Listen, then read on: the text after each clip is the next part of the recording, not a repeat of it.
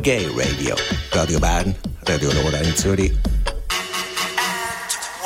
Oh, 2018 gibt es wiederum hier im Gay Radio der Blickpunkt Trans mit dem Co-Präsident von Transgender Network Switzerland, Henry Hohmann. Willkommen, Henry, bei uns im Studio. Schön bist du da, auch im neuen Jahr. Ja, danke schön, Daniel. Und wie immer, vielen Dank für die Einladung und dass wir das so weitermachen können. Wir starten international, schauen zuerst auf Deutschland. Hat eine Transfrau mit ihrem Samen ein Kind zeugt und wird jetzt nicht als Mutter anerkannt. Genau. Ähm, vorausschicken muss man, dass in Deutschland seit 2011 ähm, für die Änderung des Personenstandes, also des amtlichen Geschlechts, nicht mehr erforderlich ist, dass die Personen irgendwelche medizinischen Maßnahmen oder Operationen ähm, gemacht haben müssen. Das bedeutet, dass äh, es eben Männer gibt, die alle Organe haben, um ein Kind gebären zu können, austragen und gebären zu können und dass es Frauen gibt, äh, die die Möglichkeit haben, ein Kind zu zeugen. Ähm, es ist so, dass in Deutschland ähm, die rechtliche Rolle von Eltern nicht vom Geschlecht des Elternteils abhängt, sondern davon, welchen Beitrag diese Person für die Fortpflanzung geleistet hat. In, Im angesprochenen Fall ähm, hat eine Transfrau vor ihrer Transition Samen eingefroren, einfrieren lassen und ähm, hat damit einige Jahre später wurde ein Kind gezeugt. Nun wollte sie sich halt eintragen lassen, auch als Mutter, weil ihr rechtlicher Stand ist Frau inzwischen. Ähm, aber äh, das Bundesgericht sagt, ähm, eine Mutter ist nur eine Person, die ein Kind geboren hat. Und ähm, das heißt im umgekehrten Fall, dass diese Transfrau logischerweise der Vater sein muss. Ähm, das Ganze war ein Fall, der bis vors Bundesgericht gegangen ist. Den umgekehrten Fall gab es auch und der ist noch interessanter, weil ein Transmann wollte obwohl er ein Kind geboren hat, als Vater eingetragen werden in die Geburtsurkunde des Kindes.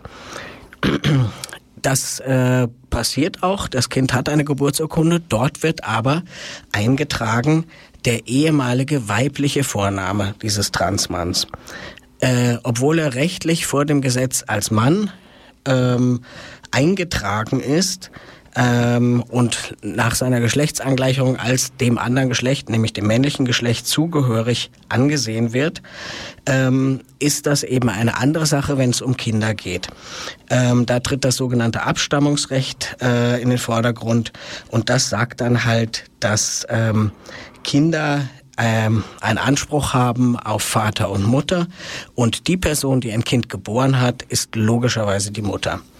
Ähm, und man, das Bundesgericht sagt, äh, es sei diese Eintragung der Geburts, in der Geburtsurkunde des Mannes, des gebärenden Mannes als Mutter, sei für das Kind sehr wichtig, weil es äh, so äh, in der Geburtsurkunde nicht nachweisen muss, dass die gebärende Person eine Transperson ist. Das sei gut für das Kind.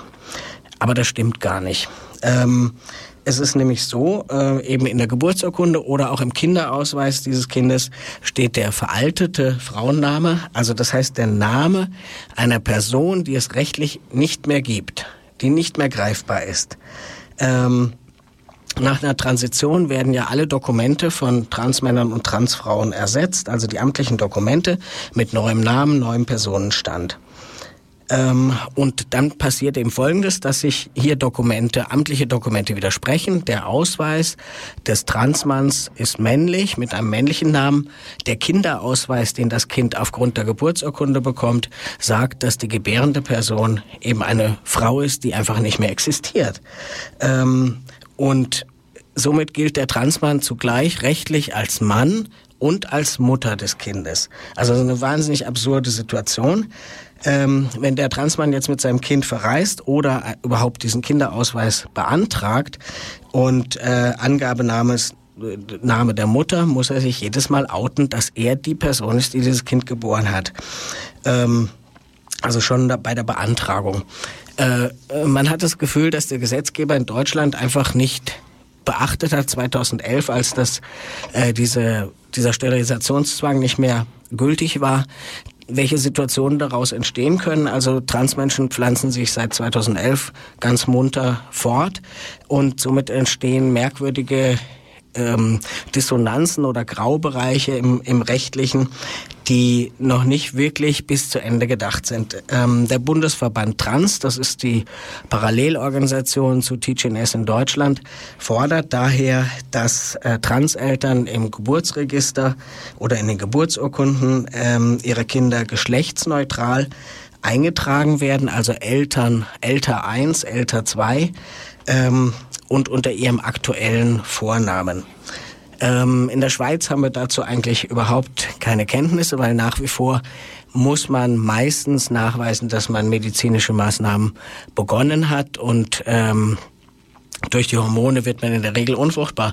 Aber ich möchte nicht ausschließen, dass es auch in der Schweiz schon längst äh, gebärende Väter gibt oder zeugende Mütter. Und ähm, ich denke, dass dann der Eintrag in, ins Personenstandsregister oder in die Geburtsregister, genau wie in Deutschland, ist also relativ kompliziert und eigentlich weder für das Kind noch für die Eltern wirklich im Moment äh, äh, zufriedenstellend. Good News geht's aus Belgien, gell, Henry? Ja, das ist jetzt mal wieder was Schönes ähm, aus dem rechtlichen Bereich.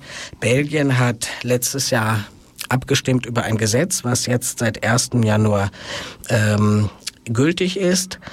Ähm, man kann dort inzwischen äh, ohne Gutachten und ohne psychiatrische Diagnose seinen Namen und vor allem den Personenstand ändern. Aber, also das hört sich schon mal super gut an, das ist auch State of the Art, aber es gibt eben leider kleine, bisschen unschöne Einschränkungen, die das dann also nicht zu zehn Punkten von zehn machen, sondern vielleicht doch nur acht von zehn. Ähm, es ist zum Beispiel so, dass alle Personen eine Bedenkfrist haben müssen. Also in dem Moment, wo man es beantragt, muss man, bevor es gültig wird, drei, mindestens drei Monate warten. Dann ist es so, dass Kinder erst ab zwölf Jahren den Vornamen ändern können. Das amtliche Geschlecht noch gar nicht, sondern nur den Vornamen erst ab zwölf und auch nur, wenn wirklich die Eltern einverstanden sind. Ähm, den Geschlechtseintrag kann man dann erst ab 16 ändern und ab 16 muss ein Psychiater noch prüfen, ob diese Jugendlichen wirklich urteilsfähig sind. Ähm, das heißt, es ist eigentlich ganz schlimm. Ich habe ja oft über Transkinder berichtet, wie es für sie in der Schule ist und wie wichtig es ist, dass sie dort mit ihrem richtigen, also mit ihrem neuen Namen angesprochen werden. Wenn man den aber erst wie in Belgien ab 12 ändern kann, geht schon viel Leidenszeit voraus für die Kinder. Das ist eigentlich ähm, sehr ungünstig, dass man das nicht äh, ein, ein früheres Jahr genommen hat, vielleicht schon ab sechs Jahren oder so. In der Schweiz ist es so, eben wir kennen kein Gesetz. Ähm, aber zum Beispiel kann man in der Schweiz als Kind seinen Namen auch vor, lange vor dem zwölften Lebensjahr ändern lassen. Ähm, entscheidend ist nämlich äh, die Reife des Kindes, die sogenannte Urteilsfähigkeit. Ähm, aber nach wie vor brauchen wir in der Schweiz eben eine psychiatrische Diagnose und oft eben werden irgendwelche medizinischen Maßnahmen verlangt. Wir sind noch nicht, noch lange nicht am Ziel, aber ähm, Belgien ist jetzt ein weiteres Land in Mitteleuropa, das sich sehr verbessert hat, was das Transgesetz angeht. Und irgendwann sind wir umzingelt von Ländern, wo wo es überall besser ist und dann muss hier auch was passieren. Das ist ja nicht nur in diesem Zusammenhang so. nee. Schauen wir noch in die USA, da geht es eigentlich mehr um die Benutzung von Toiletten. Ja, also USA hat man also das Gefühl, wenn es um Transgender geht, dann ist entweder Militär oder Toiletten. Ähm, es äh, ist aber leider in den USA wirklich ein großes Thema, welche ähm, Toilette man als Transperson benutzen kann.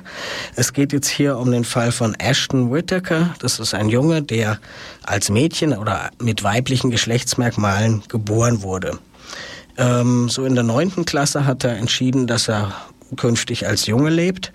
Und äh, die Schule und die Mitschülerinnen haben diese Entscheidung aufgenommen, okay. Aber dann kam einige Monate später die Schulaufsicht aus äh, dem US-Bundesstaat Wisconsin, wo er lebt, und sagte, er dürfe auf keinen Fall die Jungen-Toilette benutzen. Und damit die Lehrer das besser überwachen können, ob er sich daran hält, hat er ein grünes Armband verpasst bekommen, das er immer tragen musste, damit man eben kontrollieren konnte, welche Toilette er benutzt. Also ich meine, es ist absurd, wenn man das hört und man denkt natürlich unwillkürlich an die Kennzeichnung von Menschen im Dritten Reich durch verschiedene Aufnäher und ähm, Äh, der Ashton Whittaker hat sich davon aber ähm, ja nicht einschüchtern lassen und hat äh, mithilfe eines des sogenannten Transgender Law Centers, das ist so ein bisschen wie unsere Rechtsberatung in der Schweiz, nur mit viel mehr Geld, ähm, hat äh, die die Schulbehörde verklagt. Und das hat jetzt zwei Jahre gedauert. Es gab mehrere Gerichtsprozesse. Und nun hat die Behörde einem Vergleich zugestimmt. Sie zahlen ihm 800.000 Dollar. 800.000 Dollar und erlauben ihm jederzeit auf die Männertoilette der Schule zu gehen. Ist jetzt nicht mehr nötig, weil er längst in der Highschool ist, aber ähm, es bleibt die Genugtuung und es bleiben ihm selbst 150.000 Dollar und der Rest ist für Anwalts- und Gerichtskosten draufgegangen. Also das Thema Wahlfreiheit von Toiletten ist immer ein ganz wichtiges Thema. Ähm, wir wissen ja, dass 2016 hatte Barack Obama angewiesen, dass alle öffentlichen Schulen des Landes äh, Trans-Schülerinnen halt die Toilette benutzen lassen sollen, die sie bevorzugen. Ähm, das hat eben sehr viel Wirbel gegeben und elf Bundesstaaten haben dieses Urteil oder diese Anweisung nicht akzeptiert.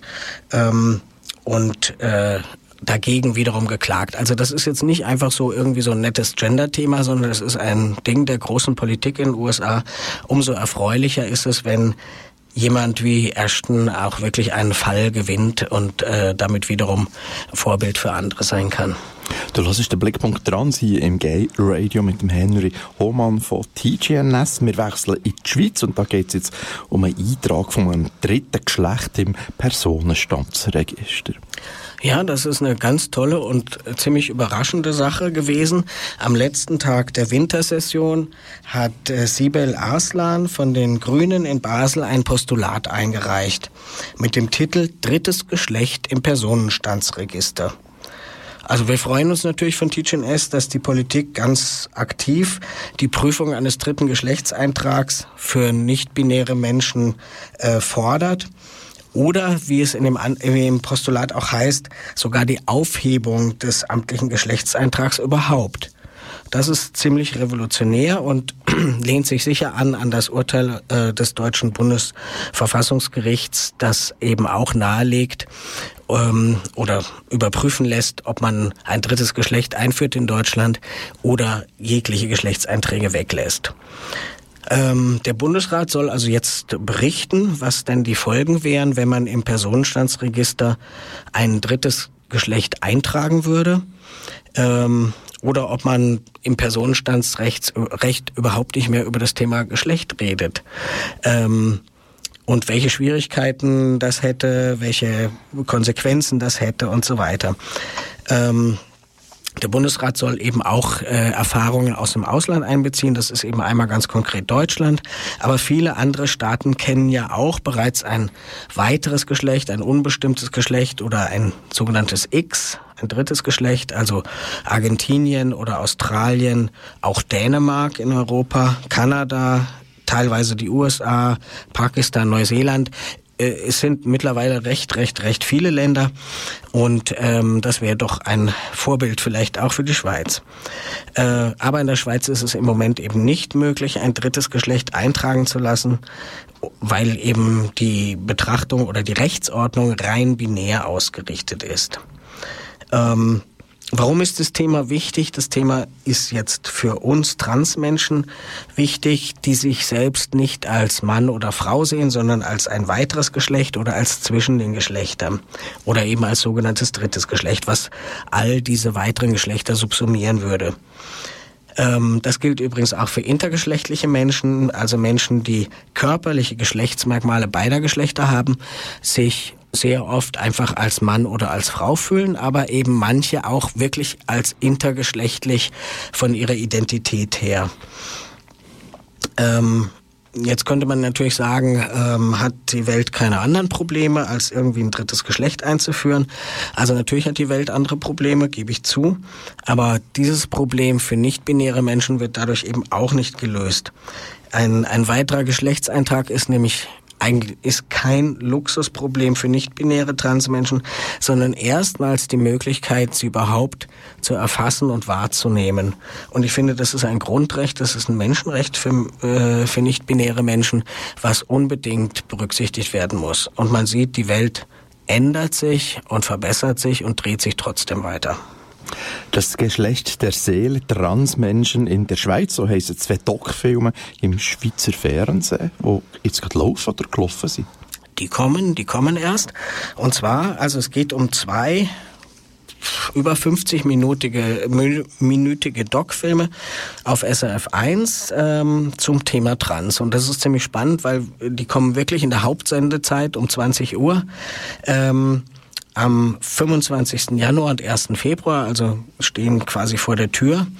Ähm, sie zeigen, der erste Film ist ein Porträt einer Transfrau und ihrer Partnerin, äh, der ganz ohne Kommentar auskommt, der einfach die beiden zeigt und über anderthalb Jahre so ein bisschen die Entwicklung aufzeigt, Coming Out, Beginn der Transition, Probleme, Schwierigkeiten und Freuden, auch eben bezüglich der Beziehung, äh, weil das ist ja das kann man sich vorstellen, nicht ganz einfach, wenn sich eine Person in einer Ehe oder in einer Beziehung als trans outet, wie die andere Person damit umgeht, die einfach mit hineingerissen wird in diesen ganzen Prozess.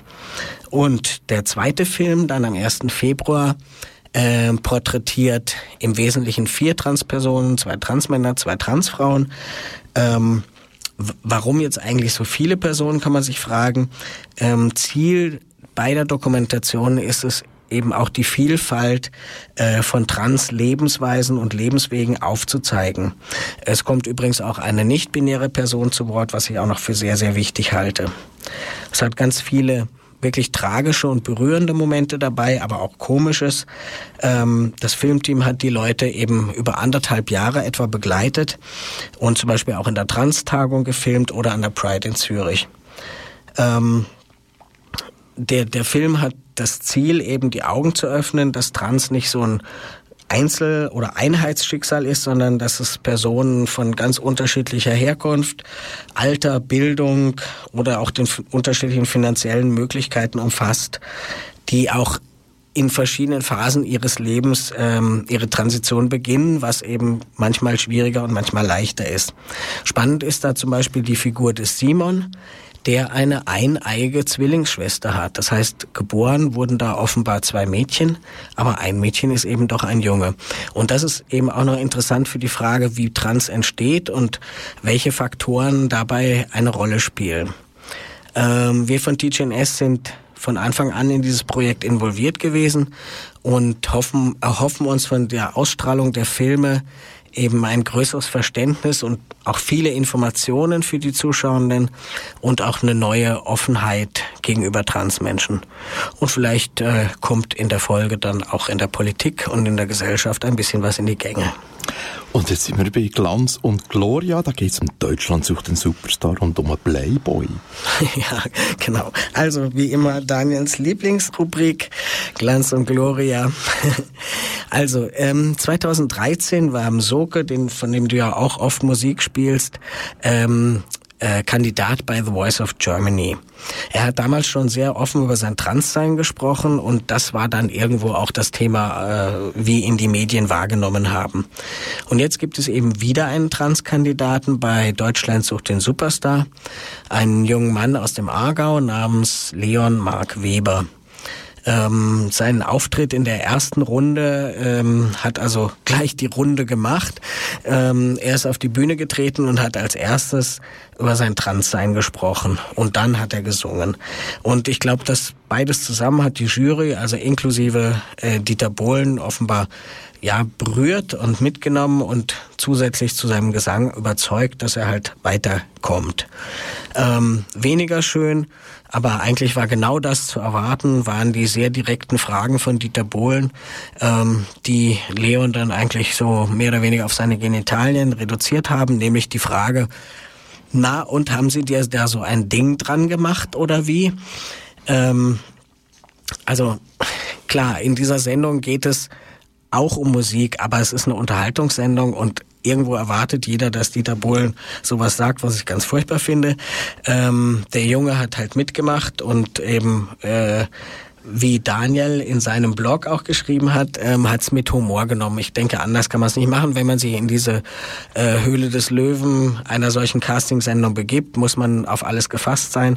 Und ich nehme selbst an, dass es ein bewusster Entscheid war, auch im Rahmen der Sendung, dass er sich also quasi vor dem Song outet, weil äh, da gehen allen die Augen auf und das gibt irgendwie Quote. Ne? Und ob er sich in der Sendung weiterhalten wird, das werden wir sehen. Ähm, er hat eine schöne Stimme und ähm, möge das auch noch dazu beitragen, dass er weiterkommt und nicht nur seine persönliche Geschichte. Jetzt ähm, zum Playboy, also ein Heft, das ich mir, glaube ich, noch nie gekauft habe. Aber es ist wichtig, weil es natürlich auch viele Männer berührt. Ähm, ja.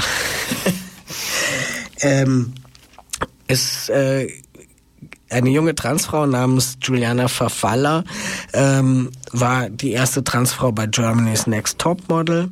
Jetzt ist sie Covergirl auf dem auf der aktuellen deutschen Playboy-Ausgabe und wird danach ins Dschungelcamp gehen. Also sie macht alles mit.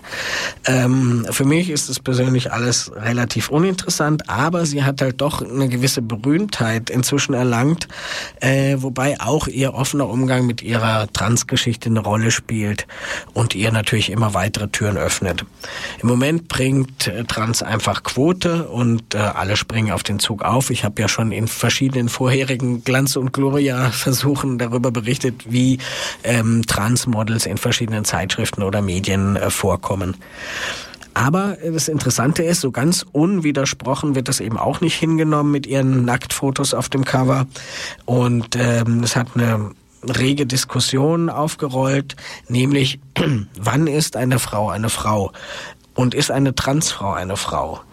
Ähm, das sind ja quasi die Grundlagen, für die ich mich täglich einsetze. Also für mich ist die Prämisse all unserer Arbeit, ein Transmann ist ein Mann, eine Transfrau ist eine Frau. Dieses Frausein wird der Juliana jetzt aber irgendwie abgesprochen. Ähm, sie selbst äh, möchte mit ihren Auftritten Transmenschen Mut machen und gleichzeitig aber als Frau und nicht als Transfrau wahrgenommen werden. Das ist natürlich irgendwo auch so eine gewisse Naivität dahinter. Ähm, denn viele Transfrauen, die nicht so jung transitioniert haben und nicht so hübsch sind wie sie, die gehen eigentlich jeden Tag in so eine Art Dschungelcamp, wenn sie nämlich aus dem Haus gehen und angestarrt werden und angemacht werden und diskriminiert werden. Ähm, Juliana hingegen hat eben den Vorteil, dass wenn man es nicht wüsste, niemand ihr das Transsein ansehen würde.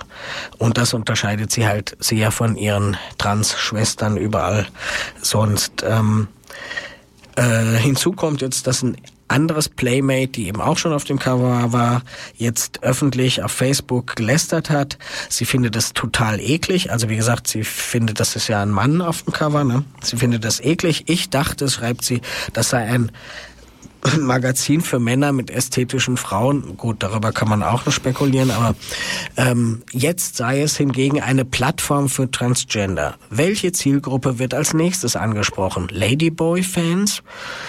Ähm, und dann hat sie auf äh, ihrem äh, Facebook- oder Instagram-Account den Schriftzug von Playboy in Transiboy geändert und schrieb dazu, viel Spaß mit nackten Männern mit gemachten Mumus. Also ich meine, das ist natürlich extrem beleidigend und ähm, man muss natürlich dran denken, dass auch die dieses Playmate wahrscheinlich einige Körperpartien hat, die auch ähm, optimiert worden sind äh, durch die Chirurgie. Aber davon mal abgesehen, muss man halt sagen, auch wahrscheinlich ist dieser Widerstand gehört mit zu dem ganzen Medienrummel des Ganzen. Wie gesagt, Transmenschen sind im Moment Teil eines knallharten Geschäfts im Boulevard. Und ähm, auch wenn der Playboy-Chefredaktor sagt, das Coverbild sei ein wunderschöner Beleg dafür, wie wichtig der Kampf für das Recht auf Selbstbestimmung ist, so scheint es mir vor allem ein wunderschöner Beleg für einen PA und äh, Verkaufserfolg des Playboy zu sein.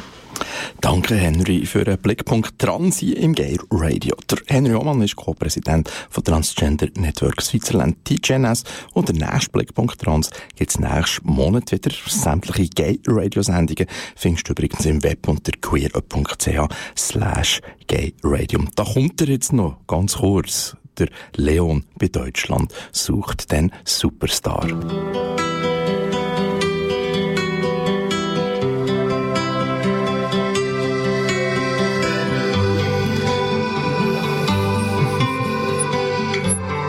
Jetzt würde ich dir nochmal ansprechen, gell? Und soll ist die Zeit zu gehen bestimmt.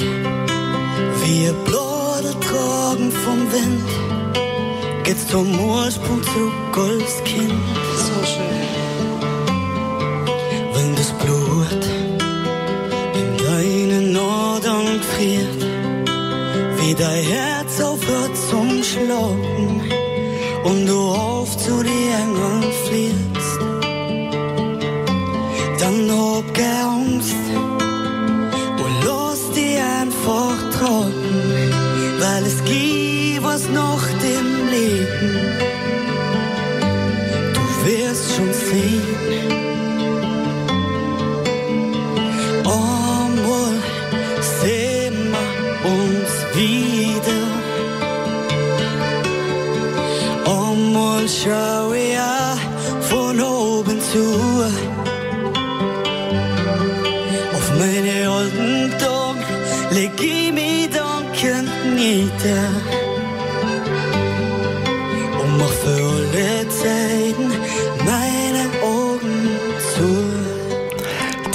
Der Leon bei Deutschland sucht den Superstar und heute Abend hier im Gay Radio. Henry, wie findest du die Interpretation vom Leon? Also äh, Wudri und ich haben gerade beschlossen, dass wir hier äh, so eine Art äh, Castingshow im Gay Radio machen. Und ähm, was machst du, Top oder Flop? Ähm, es gut gefunden, doch, top von mir. Ähm, sagt man drei Sterne oder Du musst auf den Knopf hauen. ähm, ja, ich finde, er hat, er hat eine schöne Stimme und es ist ihm zu wünschen, dass er weiterkommt. Es ist ihm vor allem zu wünschen, dass er wegen seiner Stimme weiterkommt und nicht wegen seiner Geschichte. Also, ich persönlich finde vor allem seine Augen toll und die Stimme natürlich auch. Und ihr zwei habt euch jetzt gerade als DSDS, Deutschland sucht den Superstar DSDS, äh, Gucker Nein, nein, nein. Ja, also weißt du, beim Türrezept... Äh, ja, also ja. Versehentlich, versehentlich drückt Man landet manchmal hier und dort. Aber das ist ja jetzt DSDSIG. Deutschland sucht den Superstar im Gay Radio.